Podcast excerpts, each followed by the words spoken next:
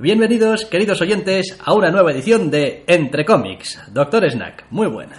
Muy buenas, esta semana nos hemos ahogado entre un montón de novedades y al final ha habido que apartar unas cuantas para dejarle sitio a lo que más nos ha gustado. Además, empezamos el podcast viajando al futuro. Como no podía ser de otra manera, ya sabéis que pff, Crononautas es nuestro tercer apellido. El segundo es muy bobos.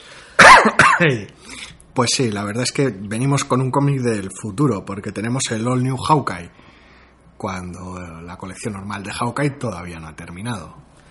Pero como en las editoriales esas cosas de llevar un orden y tal, pues se las saltan un poco, y en Marvel, pues como en las otras, pues también.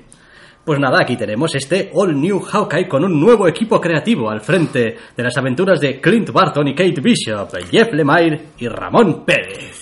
Pues sí, porque aunque todavía nos queda un número para que terminen Fraction y Aja, pues por lo visto en Marvel tienen ganas de mambo y deciden darle más recorrido al, al personaje.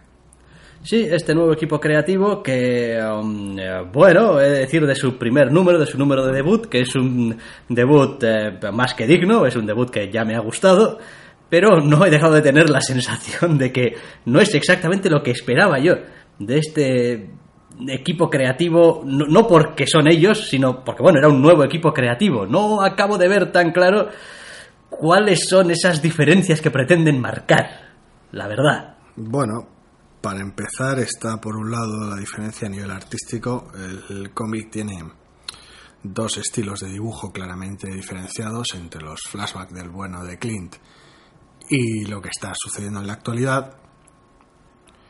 Y al margen, incluso aunque el estilo que se utiliza en la actualidad es más cercano al de Aja, tampoco, pero bueno, más, más normal para un cómic, ya que el otro son unas acuarelas un poquito más, más extravagantes para, el, para lo que suele ser el medio normal, sobre todo para superhéroes.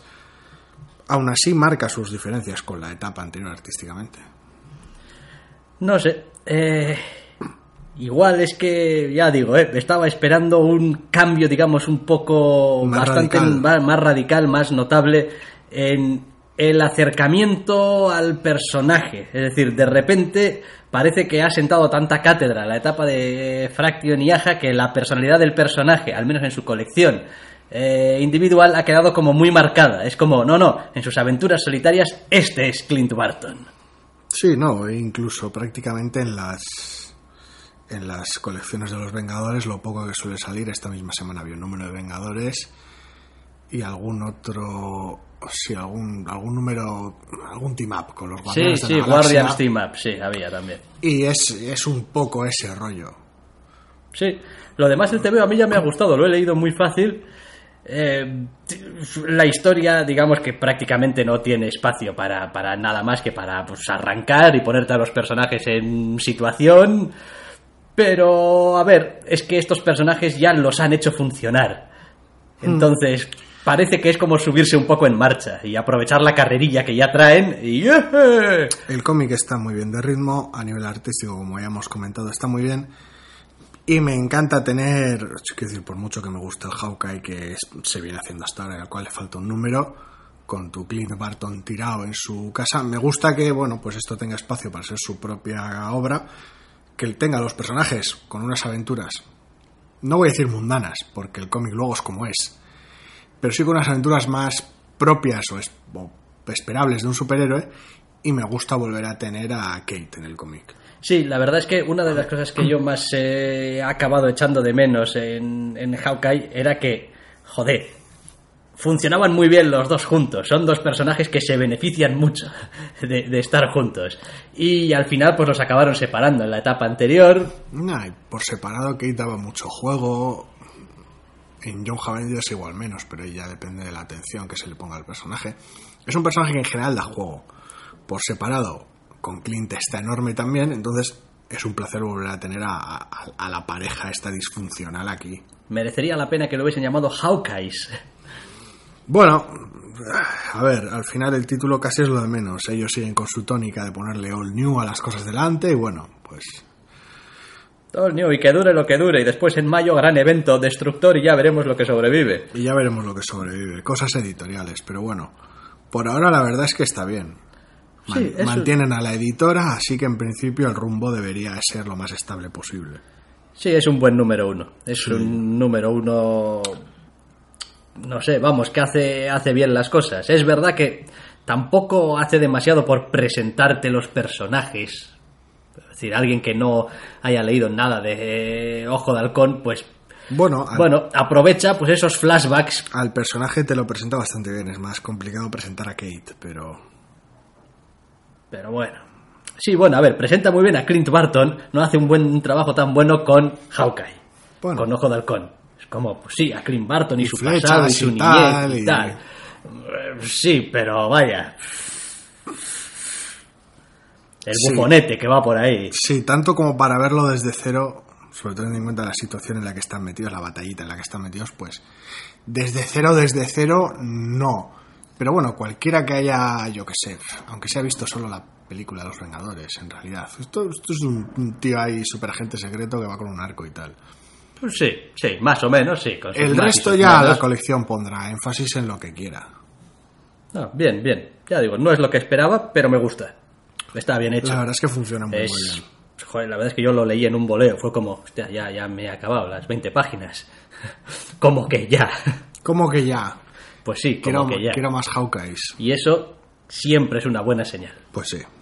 Hawkeye número uno, perdón. All New Hawkeye, Hawkeye número número uno. Vamos con otro número uno.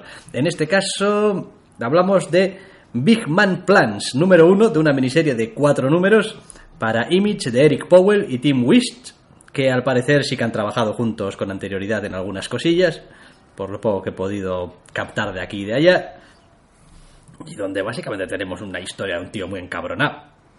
Pues sí, básicamente esto es.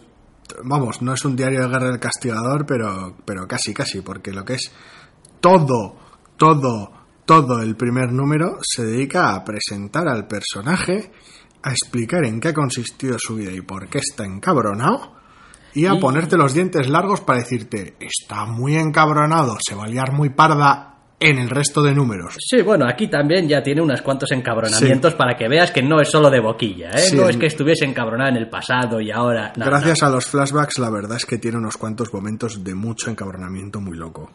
Estaba muy encabronado. Y bueno, pues es, claro, bastante violento. El estilo de dibujo me encanta. El, el estilo de dibujo, pues, pues, pues eso, es, traslada bastante bien todo ese, ese toque de... Bueno, el, el protagonista es un enano, vamos a empezar Sí, diciéndolo por sí, ahí. cierto. Parte, parte de que esté tan encabronado es porque, bueno, pues como era un enano, pues le han pasado cosas y como... toda su vida y tal. Y sí, la verdad es que no es un TVO que así, hablando de él, o si me lo cuentan, dijese No yo, mucho, es como... este TVO yo no me, no me interesa que- demasiado. Bueno, no sé, los, Pero- flash, los flashbacks con Vietnam de por medio... No sé, a ver, la época tampoco es tan crucial para el propio cómic. La verdad, no se hace demasiado uso de ella como se hacen otras cosas que hemos leído recientemente, como de Kitchen o algo similar. Pero la verdad es que que esté ambientado todo a finales de los 70 tampoco importa tanto. No, y está bien, es interesante, quiero decir. Tiene mucho, es verdad que sí que tiene mucho ese, ese, ese toque de narración, de monólogo interno, de Sí. te voy a contar las cosas.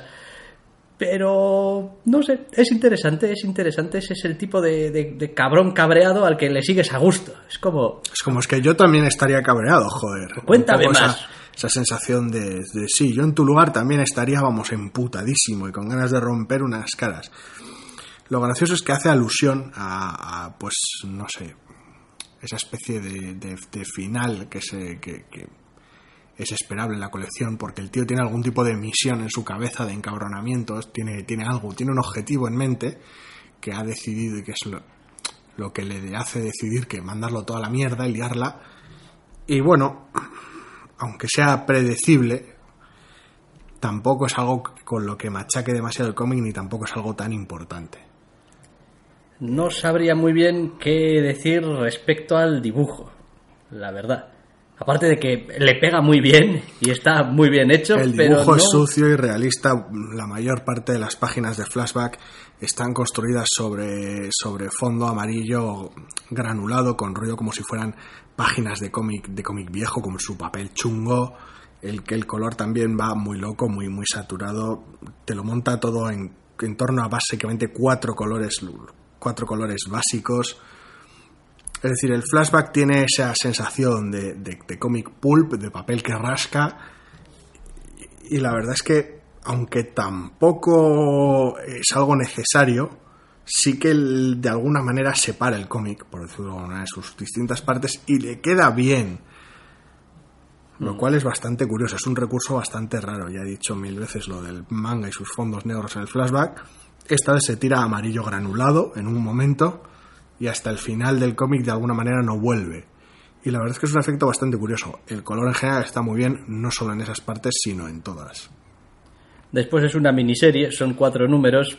Eh, yo no me atrevería a emitir juicio eh, ahora solamente con un número, porque estas historias que además son tan cortitas y probablemente autoconclusiva o lo suficientemente conclusiva, pues, hombre, se va a beneficiar mucho de tener un buen final. Sí. Entonces, En una serie de este recorrido, básicamente estás apostando por contar una historia muy concreta, muy corta, fácil de presentar, fácil de, de digerir, fácil en la. Vamos, de fácil entrada, por decirlo de alguna manera, independientemente del tono, y tienes que ser muy, muy, muy, muy conciso con cuatro números. también es un TVO cuya temática y lo que nos cuenta, pues como lector igual te lleva a preguntarte qué diablos estaba pasando por la cabeza de los creadores para crear este personaje que está tan encabronado con todo el mundo, que es tan violento y es tan agresivo, y es como mm, necesitabais sacaros algo, ¿no? De la cabeza, o Desahogo el cómic. porque vaya. Está bien, porque, porque leyéndolo entiendes, es como sí, sí, yo también, sí. Sí, unas hostias. Claro que si dame un martillo bien gordo Di que sí, campeón. y arreglo cualquier cosa, lo que haga falta, ¿eh? da igual que sea pequeño. Es decir, te puedo pegar un puñetazo igual, igual, y te puedo reventar a hostias igual, igual. Que es básicamente lo que hace este Big Man. Pues sí. Hay que ser cabrón para llamarle Big Man, siendo el pobre enano, pero eh, es de lo que va. Muy grande, muy grande el cómic, la verdad.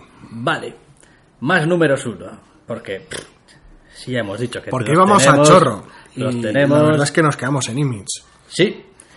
Image, eh, Descender número uno, Jeff Lemire, otra vez, por cierto, esta semana, y Dustin Nguyen. Sí. Ciencia En- ficción. Quizá mm, iba a decir el número uno que más me ha gustado de esta semana. Lo Sí. tengo complicado porque me ha gustado el Hawkeye.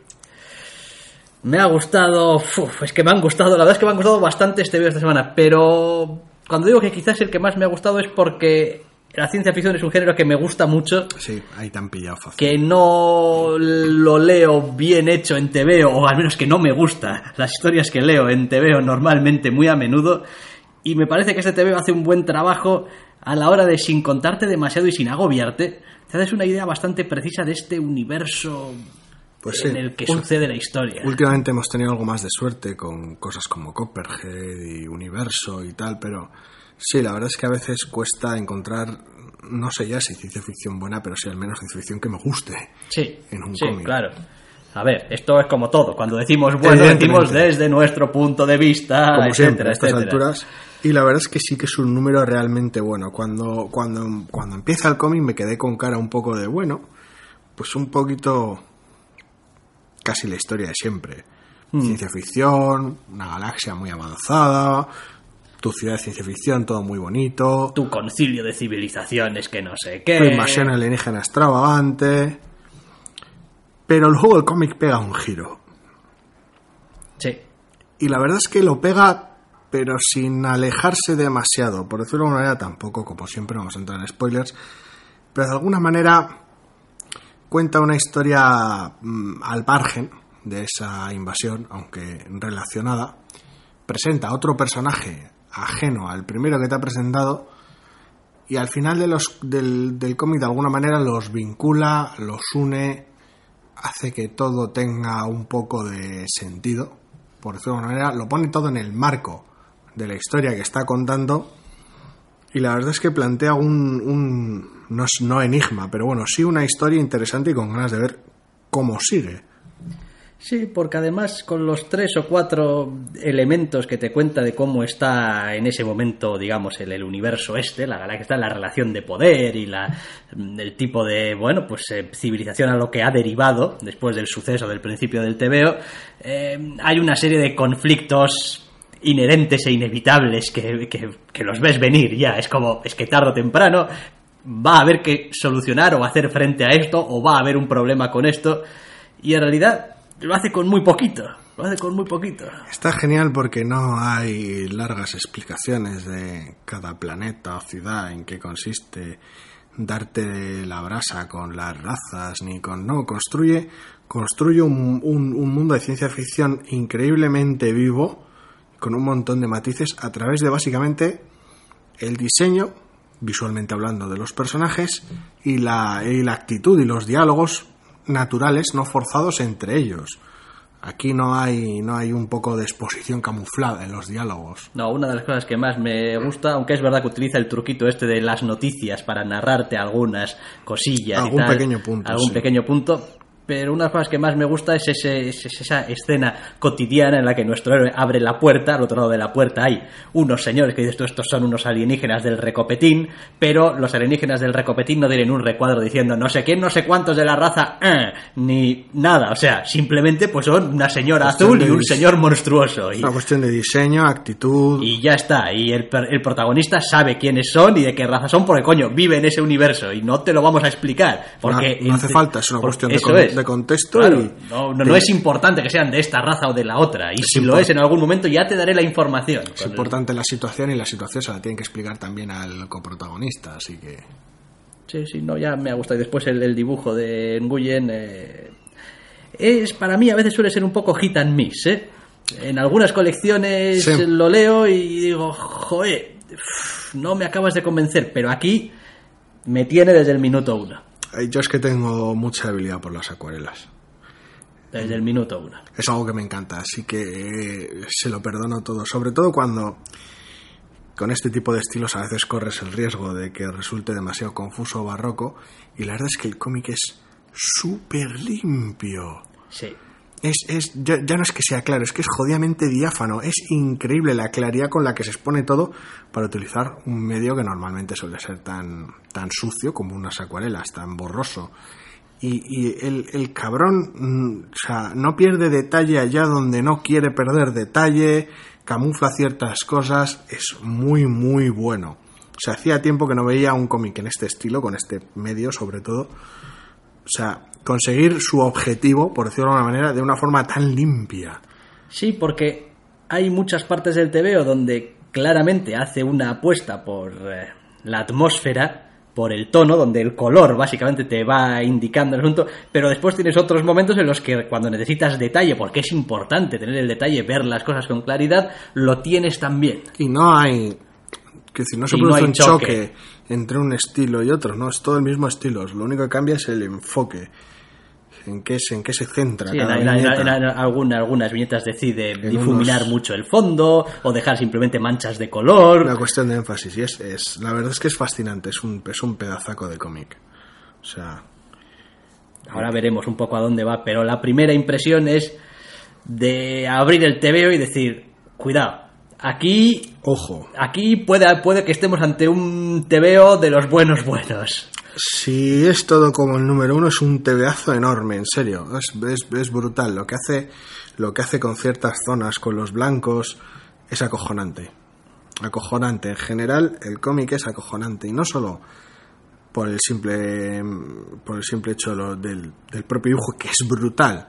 La historia está bien y está bien contada y tiene buen ritmo. Sí, y además tiene esos elementos muy propios de la ciencia ficción donde dices, vale, vale, bien. Para mí, yo siempre he dicho muchas veces que para mí la ciencia ficción es ese gran género donde puedes eh, explorar la naturaleza humana y un montón de cosas que si lo hicieses quizá en un en un ambiente, digamos, más realista, más actual, pues te quedaría un poco como forzado o un poco como, bueno, ya vas aquí de listo, pero hay ciertas cosas que la ciencia ficción te permite explorar y para eso pues Te permite transportar ciertos temas con facilidad porque de alguna manera estás generando un mundo a medida.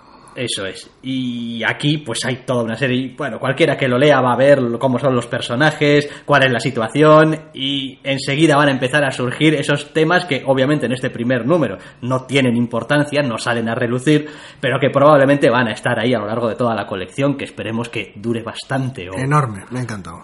Bien, O sea, muy, muy recomendable desde ya. vale. Que conste que eso no hace tampoco de mérito a otros tebeos, ¿eh? que hemos leído, porque vamos a hablar ahora, por ejemplo, del Princess Leia, número uno, para Marvel, de... Sí, lo diré, de Mark Wade Sí. y los Dodson, que es un tebeo que yo, en fin, lo califico como divertido. Sí, es un TVO que ya solo con el equipo funciona solo. Mark Waid está muy suelto, es un guionista cuando quiere puede ser muy ligero, muy llevadero, no de alguna manera no deja que, que, que sus ganas de contar la historia sobrecargue el cómic. Los Dodson, pues, quiero decir, funcionan como un reloj y con Jordi Beller coloreando, pues apaga y vámonos. O sea, Sí. Entonces, el, el TVO funciona muy bien. Tal vez no tiene el fondo que tienen otros cómics de Star Wars que hemos leído hasta ahora, como la colección Madre o el, o el cómic de Darth Vader. Quiero decir, no es que no lo tenga, no es que no tenga personalidad y no es que no tenga una historia que contar, pero de alguna manera el arranque es mucho más lento. Sí. Sí, porque, a ver, pero es normal. Eh, ¿Por qué? Pues porque en la colección madre Star Wars seguimos al grupo completo. Sí, están pasando cosas están con los rebeldes. Están pasando cosas y está todo el mundo ahí. Vader está en, en pleno ajo. Eh, Vader es un personaje al que eh, se sigue mucho a lo largo de todo Star Wars, un poco cuál es su... Y también su colección empieza en medio de la acción. Claro, Este cómic empieza con la entrega de medallas.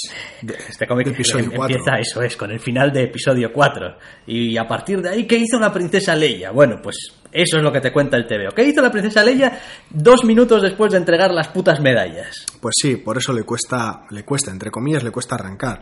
Le concede tiempo al resto de personajes del grupo, tiene su momento con Han, su momento con Luke, aprovecha para presentar al resto de altos cargos de la rebelión, da igual que sea Akbar, da igual que sea Donna, o sea, quiero decir... Y la verdad es que los clava, los planos secundarios los, los, los hacen muy interesantes.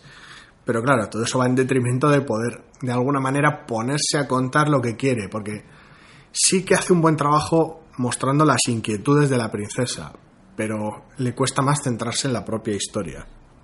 Sí, después, bueno, eh, crea muy rápido también esta especie de, bueno, pues personaje nuevo, asumo, Sí. que va a ser un poco como la compañera de aventuras de Leia, en este caso en concreto, que bueno, pues está bien, pero no deja de dejar un poco ese tufillo de, bueno, la acabamos de crear aquí y ahora específicamente para esto. Tiene un poco ese, ese asunto raro, porque claro, cuando estás trabajando en una franquicia con personajes ya creados, la introducción de un personaje nuevo que vaya a tener mucho peso es problemática. Y claro, en este caso, para esta piloto de la rebelión, que va a hacer un poquito de, de niñera, va a ser un poco exagerado, pero sí, más bien de compañera de aventuras de la princesa, hay que hacerlo con bastante cuidado. Es que hace check en demasiadas cosas de estas que son convenientes. Es como, es mujer como Leia, check. Es de Bueno, la rebelión es- y piloto, check. Es de Alderaan también, check. Sí, como, más, más- joder. más que nada lo de Alderaan, porque el resto son circunstancias que son normales después de la entrega de medallas, estando sí, en la base pero- rebelde. Sí, pero vaya. ¿Qué te vas a encontrar? Pues pilotos rebeldes. Pero vaya, podría ser su sirvienta, su ayudante de cámara de toda la vida, su lo que sea. Sí, y no, sí, es una hombre. piloto badass de la rebelión. Hombre, tendrías el problema de que no se ha visto nada de eso en las películas, entonces claro, la gente podría ponerse a chirriar dientes. El asunto es que yo tengo otro problema, totalmente distinto con el personaje, que es los Dodson en general. Ajá, Es que me recuerda demasiado a la Capitana Marvel. ya. Ya.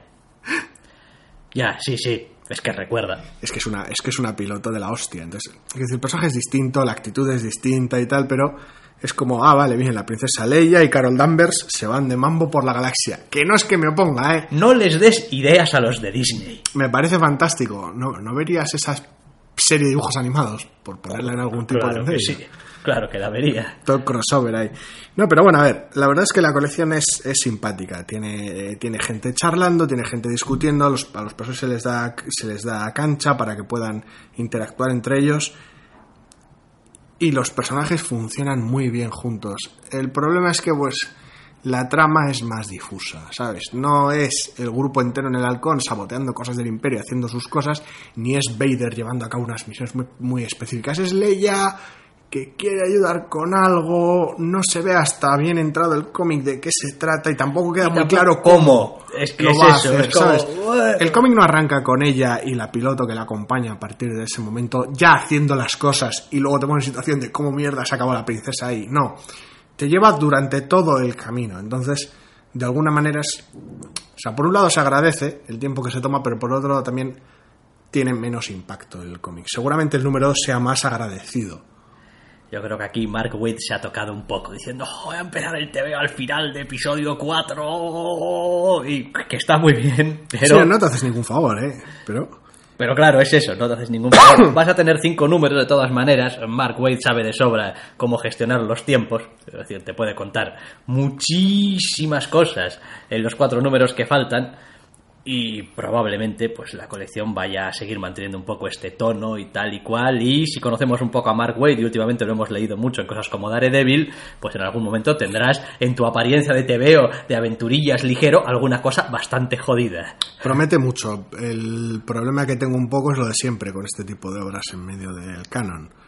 Que qué haces con los juguetes nuevos que te has inventado cuando tienes que volverlos a meter en la caja.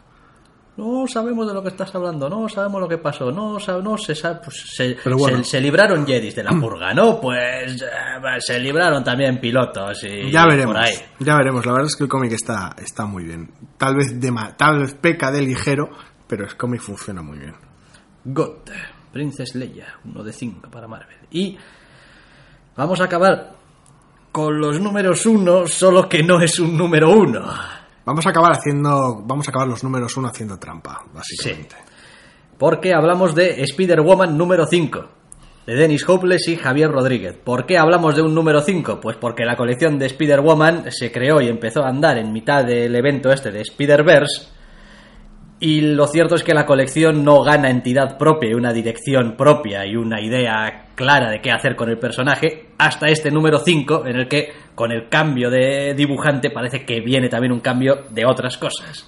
Pues sí, la verdad es que de evento al margen, mm, la buena de, de Jessica Drew decide darle un giro a su vida después de todas estas aventuras muy locas y decide, pues bueno, volver a poner los pies un poco en la tierra, lo cual, pues para una superheroína de su calibre no significa llevar una vida normal, normal, pero sí unas aventuras un poco más urbanas, por Sí. denominarlas de alguna manera.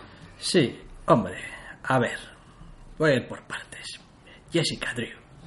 Pues bien, vamos, que ni me va demasiado ni me viene demasiado. No, pues, No, no. a mí personaje me gusta. Eh, el hecho este después de... Oh, gran spoiler, detective. O bueno, o pff, Sí, algo por el estilo, privada. investigadora privada. Sí, tampoco es la primera vez. Pues tampoco es la primera Ya vez, ya, ya- ya tenemos otras Jessicas que también han sido detectives privadas. Precisamente por eso. Eh, En Alias se trataba el tema de que Jessica Drew hubiera sido detective, de hecho en aquel momento lo era. ya, bien. Aquí, aquí vuelve a su antigua oficina. Entonces yo me atrevería a decir que el, el gran interés en lo que a mí respecta de este TVO no es ver la- hacia dónde dirige su vida Jessica Drew, por cuya vida no estoy especialmente interesada, Las sino, sino- nuevas sino- aventuras de Spider-Woman. si- sino ver eh, cómo se maneja y cómo se me cuentan esas aventuras más o menos eh, urbanas, entre comillas. Sí. A ese respecto, pues creo que el TVO hace, hace un muy buen trabajo. La trama me ha parecido muy, muy buena. Tampoco vamos a entrar en detalles una vez más. Hay supervillanos de por medio, menuda sorpresa. Pero la verdad es que la trama me ha resultado muy interesante y pues no sé, la verdad es que la introducción de cierto personaje secundario, pues... Bueno, cierto personaje secundario, el puto Benurik. O sea, tampoco creo que haga es una falta- cuestión de andar con misterios. Es como dices tú, bien, echaba de menos ciertos secundarios, rescatar ciertos personajes. La verdad es que no sé si encaja, porque es todavía el primer número, pero funciona. Sí, no, a mí me ha gustado mucho, la verdad. He disfrutado leyendo el TVO y me parece, además, que, a ver, hay un algo en el todo el tebeo en cuanto a su aspecto, en cuanto a su, su manera de enfocar un poco pues la acción, em, el, drama, el personaje, su desarrollo, la toma de decisiones, que es ligero, que es eh, divertido, que es entretenido, que no se toma demasiado, pues eso, en serio. Y joder, pues no sé, está, está muy bien hecho, joder, y después pues está muy bien dibujado. Tiene, tiene, pese a todo, tiene tiene bastante fondo y la trama tiene bastante miga, pero por ahora, por ahora, el tono sigue siendo de, de aventura bastante ligera. Ya veremos lo que pasa. Y sí, el dibujo, pues joder. O sea. A ver, me cuesta un poco encontrar el punto intermedio, porque es decir, a ver, ni favoritismos, ni quedarte corto porque, jo, es que como me gusta mucho de base, pues me voy a quedar corto, voy a decir que está bien sin más. No, joder, el TVO está muy bien dibujado. La verdad es que para mí hay algunos, hay algunas viñetas y hay algunas cuestiones ya de, decisión, de, estructura de, viñetas. pues, pues, pues, que joder, que sí, que las clava. O sea, las cosas como son. El tema del tratamiento del color, evidentemente, a estas alturas, pues Javier Rodríguez lo tiene más que mascao y es un es, es vamos puro deleite nota al margen para Álvaro López en tintador por, por hacer muchísimo trabajo en el cómic que a veces es un trabajo un poco invisible un poco ingrato pero la verdad es que se nota el peso y es brutal pero es que el dibujo es bueno pero es que el color es brutal. es que es lo que iba a decir. Es que cuando piensas en este, en, este TVO, lo que te viene a la cabeza no son tanto las viñetas, ni las escenas, ni el dibujo, sino el feeling de, de, yo lo comparo un poco con este solecillo de primavera que te da en la cara, que es como agradable, que te deja la sensación de, de, de caliente, de, no sé, de, estar llenándote un poco el, el, el tebeo, el espacio, el... El color es buenísimo. La verdad es que ya hemos insistido mil veces de que, ah, ya lo comenté, me encantan las expresiones faciales de los personajes de Javier Rodríguez. Me parece que es algo que ha trabajado bastante últimamente y que cada vez lo clava más. Ya lo vimos en la de Hobgoblin, lo bien que funcionaba, pero es que el color es que sigue siendo el punto fuerte largo, claro son años y años y años, pero es que el color, el, trabajo que hace el color en el cómic, en serio, echarle un vistazo a cualquier previa, comprar el cómic, es el trabajo de color es brutal. El cómic funciona solo en colores, si, si fuera necesario, que no lo es. Es genial. Eh, todo el trabajo de, claroscuros, todo el trabajo de saturación de color es, enorme. Y todo ello ayuda a, esta, a esta historia que, bueno, pues empieza relajada, humorística, casi desde el punto de vista de la protagonista de, bueno, yo vengo de unos líos dimensionales muy gordos y unos temas espaciales muy locos, a mí esto me viene pequeño. Pero ya la propia trama y el propio secundario de Benurik ya hacen apunta a que, bueno, igual sí, igual no.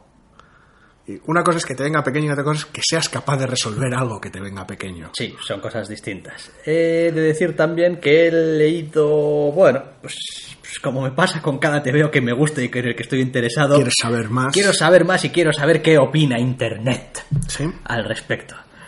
Ha habido de todo, en general, de palabras amables y, y halagos. Eh, también alguna gente que no acaba de tragar las gafas. No le gustan las gafas del uniforme. No le gustan las gafas del uniforme. Y que, que, dice que le dan em, aspecto de asiático. O de asiática, vaya. Que, que, parece que le achina un poco los ojos. Por decirlo de alguna manera. Y que es una sensación que a algunos les saca un poco del, del tebeo. Mm, no sé. Pero vaya. Sin más, para gustos los colores. No sé, no sé, no sé. A mí las gafas me gustan. O sea, Además porque son el tipo de, de objeto que puedes, con el que puedes jugar mucho, con el que puedes mover, quitarlo, ponerlo, guardarlo. Entonces es algo que da mucho juego. Cuando, quiere te- cuando quieres te sirve para tapar los ojos sin tener que mostrarlos fuera de, fuera de viñeta, te sirve para reflejos, te sirve para, no sé. Sí, y al margen dejamos ya cosas como que, obviamente, si estáis escuchando y decís, ¿Spider-Woman? ¿Gafas? ¿De qué están hablando estos tíos? Bueno, sí, ha habido un cambio de uniforme, sí. Un rediseño del uniforme, haciéndolo, digamos, menos expandatástico y pegado, Sí. y convirtiéndolo en algo un poco más urbano, casi más chaqueta y pantalón que otra cosa. Sí. que bueno, ha corrido a cargo de um, Chris Anka, Chris creo. Anka, sí. Eh, Con lo cual, pues bueno, oiga, eh, las, las culpas, si no os gusta el, el uniforme, pues a Chris Anka. ¿Qué le No, tiene, tiene bastante fama. A mí me suele gustar en general el enfoque que suele tener Chris Anka para este tipo de para este tipo de cosas. A veces es un poquito monotemático. Siempre le gusta pecar de práctico, normalmente, normalmente. También es lo que le piden. Pero bueno, Tiene una cosa buena, en este caso Javier Rodríguez, y es que va a ser, ya ha sido ya, el primero que ha dibujado el uniforme en un TVO completo. De manera que el que venga por detrás tendrá que apechugar sí. con, eh, con eh, si hace algún pequeño cambio con eh, el uniforme es este, yo ya lo he trabajado, yo ya lo he enseñado, ya he visto qué es lo que le funciona y no le funciona, si le tiene que cambiar algo o no, ya veremos si le dejan o no, o, o lo hace o no lo hace. A mí me pero- vale, el uniforme tiene un montón de cosas que me gustan. Tienen gafas, que como ya he dicho me gusta. Tiene, tiene guantes de, de, de motero, guantes de ciclista, por decirlo de alguna manera. Que es algo que me encanta. Tiene, tiene, tiene líneas limpias, separación y tiene, conserva, entre comillas, aunque son de quita y pon, telaraña sobaquera. Sí, Ya he hablado en ocasiones anteriores de que me gusta la telaraña sobaquera en los Spidermanes en general. ¿no te gusta el Venom Blast? el, el- el efecto utilizado para los poderes de Spider-Woman. Sí. Lo digo porque yo, Sí, la primera el- vez, yo la primera vez que vi las, las previas dije, Sí. joder, qué propio me parece, Qué verde. qué, qué- qué verde, pero no tengo recuerdo realmente de haber visto el, el Venom Blast de Spider-Woman de manera continuada con este color de una manera concreta. Y estuve haciendo algunas Verde. búsquedas. Sí, es que siempre ha sido. Pues estuve haciendo algunas búsquedas en, en las imágenes, lo poco que más o menos pude encontrar, y no te creas, ¿eh? No te creas, los, los efectos han sido muy variados. Amarillos, Sí, explosiones en vez de rayos. Sé que, sé que gente, sobre todo recientemente, se ha dibujado muy a, mucho amarillo. Pero yo, los primeros recuerdos que tenía del, del personaje en algunos libros de estos de Vértice, con el personaje medio Hydra, medio no, alguno concreto que era contra Spider-Man, creo recordar, algún tema de Nick Fury ha metido por medio, no recuerdo. Posteriormente veías las portadas y tal, y era, era verde. Sí, claro, no, si yo siempre he asumido, coño, Venom Blast es un dis- disparo de veneno, coño, No veneno sé. verde, es como una Ya te- asociación que a estas alturas la haces muy fácil. Pero ya te digo, ¿eh? la representación gráfica Ha variado. ha variado sí, sí, sí. muchísimo y Es que- a mí me gusta que se haya optado por, no, no, mira, te he hecho un rayamen, nada de una explosión ni una cosa, un rayazo que te doy, y además un rayazo verde con, ya sabes, chisporroteos en las manos y zona de es- impacto. Es un y- poco la, la imagen que siempre he tenido yo, más o menos, dentro de lo que debería ser o era originalmente. Yo algún TV que leí de Spider-Man Sí, cuando no, soltaba el oh. disparo ponía la mano abierta Ha tenido de todo, sí. y, y soltaba como una especie de zip, una especie de rayito amarillo. ¡Pum! Que te dejabas tieso.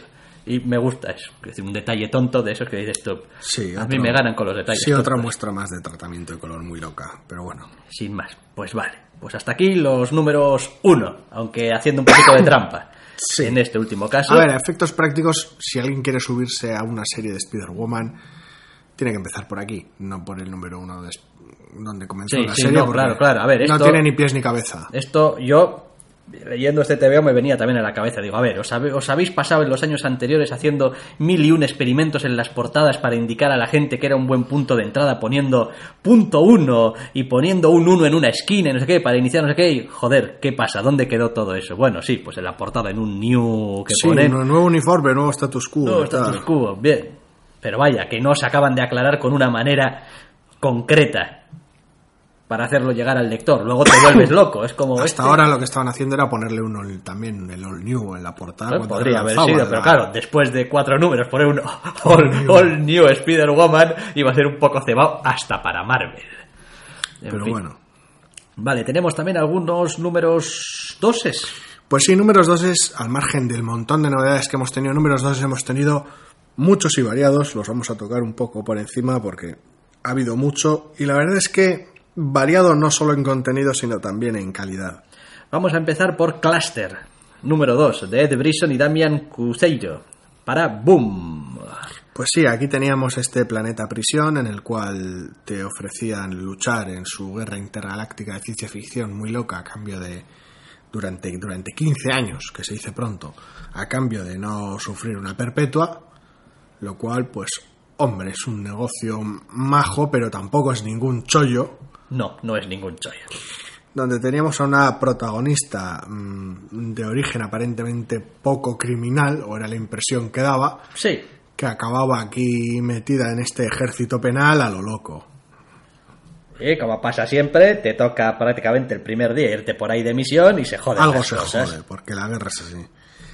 Lo bonito de este segundo número es que, de algún, al margen del trabajo que se hace en el trasfondo de la protagonista, que es un poquito ligero, pero comienzan a dar visos de, de mostrar por dónde vienen los tiros. Sí, es suficiente. Para mí, da, Tampoco da- da- es- da a entender todo lo que no cuenta, lo da a entender muy bien. Y Y me parece bien. Lo que me gusta más un poco es que trabaja un poco el propio trasfondo del, del dicho planeta y empieza a meter ingredientes adicionales que lo vistan un poco más allá de, pues eso. pues este toda una guerra penal. contra estos tal y... Sigue sin ser nada del otro mundo, pero es un cómic que, que al menos ahora es, funciona mejor y es interesante. Sí, hace un poquito de trabajo también para darte algo de trasfondo del resto de personajes que están Sí, ahí encerrados con la protagonista, los secundarios, y parece apuntar a pues que donde esto parecía que era una guerra, digamos, muy clara y muy unilateral, digamos, de una dirección, yo contigo, tú conmigo, pues podría haber quizá más bandos o podría haber algo ahí más de lo que parece. La verdad es que tiene miga. El, com- el número 2 ha, ha mostrado que, que, joder, que hay, que hay cómic aquí, que, que tiene miga. Lo cual no tengo tan claro de esto otro. Sí. Si recordáis, hablábamos hace unas semanas de Imperium, esta colección de Valiant, eh, de la mano de Joshua Dishart y Doug Brathwaite, de la cual decíamos que tenía esta especie de dos partes muy diferenciadas y que no veíamos muy claro precisamente pues una de las partes por las que parecía que iba a seguir tirando, ¿no? El TVO, que era la trama evidente del TVO. Y lo cierto es que este segundo número hace un gran trabajo en estancarte y en hacerte casi doloroso el pasar el llegar a pasar la página porque hay algunas en las que hablan y hablan y hablan y hablan y pasan un montón de tiempo hablando y no añaden especialmente nada a la historia. El asunto realmente problemático para mí es, es ese. Es que el cómic que por lo demás hace un trabajo bastante bueno de mostrar lo que sucede en la mayor parte de escenas más conflictivas o más de acción y aún así van demasiado cargadas de diálogos. Cada vez que no hay acción, los personajes ya no es que hablen demasiado, es que hablan demasiado para no decir nada. Claro, claro. Y después la propia historia en sí misma parece que está un poquito estancada en este número 2. Es decir, en el número 1 se nos contaba unas cosas y uno asumía que íbamos a tener X protagonistas o al menos X punto de vista. En este segundo número cambia completamente eso, presentándonos otro montón de personajes con otro punto de vista, con otro principio, digamos, otra vez de la historia. y sigue jugando al despiste hacia el final. El asunto no es tanto ese o las trampas o los recovecos de la trama para mí, sino que, sino que simplemente el cómic está llevado a cabo de manera muy poco elegante y con mucho ruido, que es lo que de alguna manera le resta limpieza al cómic. Y ruido en general en todas las facetas, no solo esta, este, este exceso de texto, por decirlo de alguna manera, que tiene, sino que el dibujo tampoco termina de funcionar del todo. Yo creo que el hecho de que haya tanto texto viene en parte también porque está dividido, o el escritor ha decidido dividirlo en, bueno, pues eh, muchas viñetas, en muchas pequeñas escenitas, y el dibujo se ahoga en muchas páginas, teniendo que seguir un poco toda esa narración que me estás pidiendo, pero... El asunto es que eh, a la hora de dibujarlo el cómic tampoco es hace ningún, ninguna trampa ni hace ningún ni utiliza ningún tipo de recurso que de alguna manera mejore esa limpieza. El cómic intenta no omitir fondos, no omitir personajes secundarios en torno a la escena cada vez que no le son necesarios para que de alguna manera el cómic respire. Intenta no omitir detalles y Pero- termina siendo haciéndose más daño que favor. Yo creo que el dibujante, después de terminar este número, no estaba del todo cómodo. Es como de las cosas que dices tú, bueno, ya he terminado esta parte más o menos desagradable de mi trabajo. Es como, pues había que hacerlo y ya está. Pero no me ha. No, yo creo que realmente el, el escritor no le ha dado buen material con el que lucirse. Es decir, Sí, porque a nivel individual, personajes, primeros planos, el trazo se ve que es limpio, el trazo o sea, este, está bien, los personajes.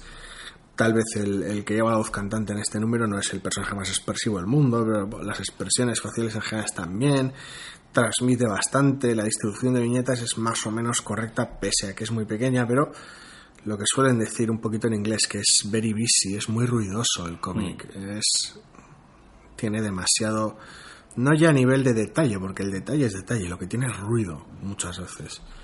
Y es una pena porque, bueno, arrancaba de manera interesante, pero además de este ruido, en su ritmo y en su narración, cada vez parece más convencional.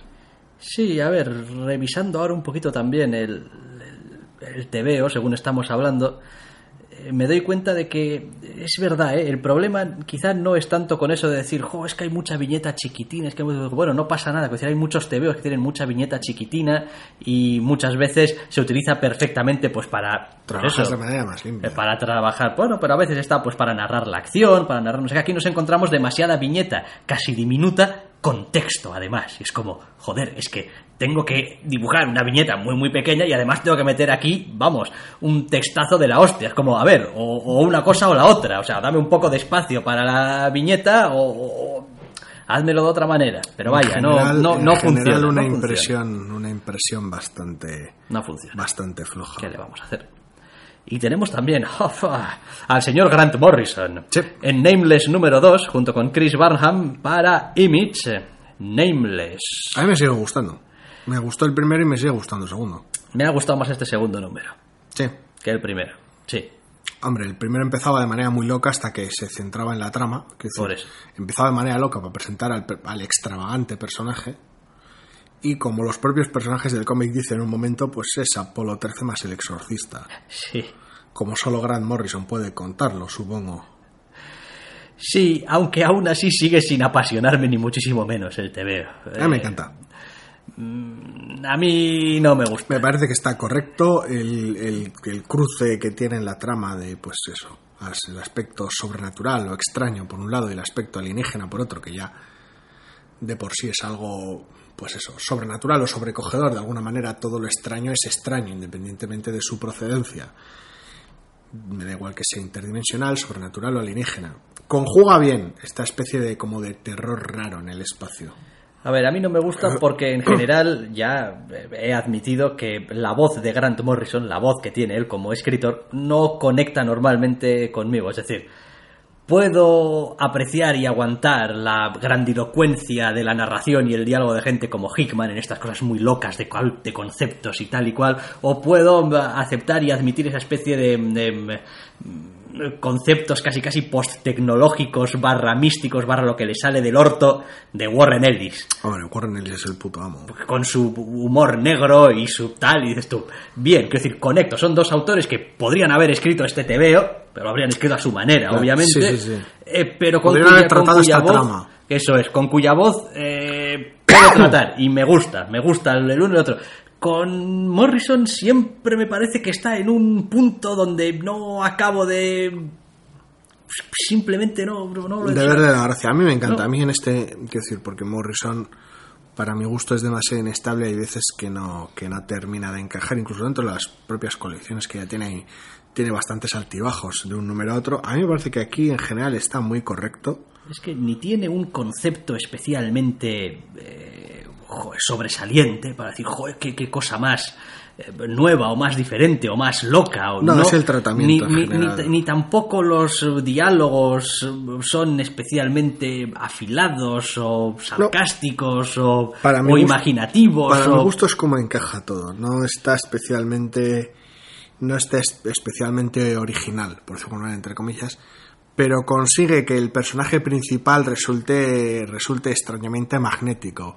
Resulte de alguna manera este, este, este cabronazo loco, excéntrico y peligroso que funciona muy bien en este, en este entorno más Sí, va, lo- racional. Lo, lo- lo va consiguiendo. Por lo va decirlo de alguna manera. Sí, pero La vaya, combinación es realmente buena y para los fans de eso, del terror raro en el espacio, los que les guste ver un horizonte final o algo así, este cómic funciona muy bien y muy, entre comillas, similar a ese estilo. Sí, sin más. Consigue un espacio raro satisfactorio el bueno de Morrison y el dibujo sigue estando muy, muy, muy bien. Sí, me resulta un tanto frustrante cuando me pasa, pues me da igual, ¿eh? con eh, TVOs, como con películas, con lo que sea, el ser capaz de ver lo, lo que, que están bien hechos, que son buenos. Pero ¿sabes? no es tu rollo. Pero, pero no, no poder, es como, es, es que no me gusta, pues sin más, es como, Es lo pues que hay. no, no, es lo que hay, no, no, no me gusta. Y punto pelota. Y tanto que punto pelota. Sí, punto pelota porque ponemos ya el fin a, a este... Joder, iba a decir zascandileando, tú donde tengo la cabeza. Casi. Casi, a este entre cómics. Volveremos con más TVOs que llevamos ya 50 minutos largando aquí como si no hubiera mañana. La semana que viene, adiós. Hasta la semana que viene.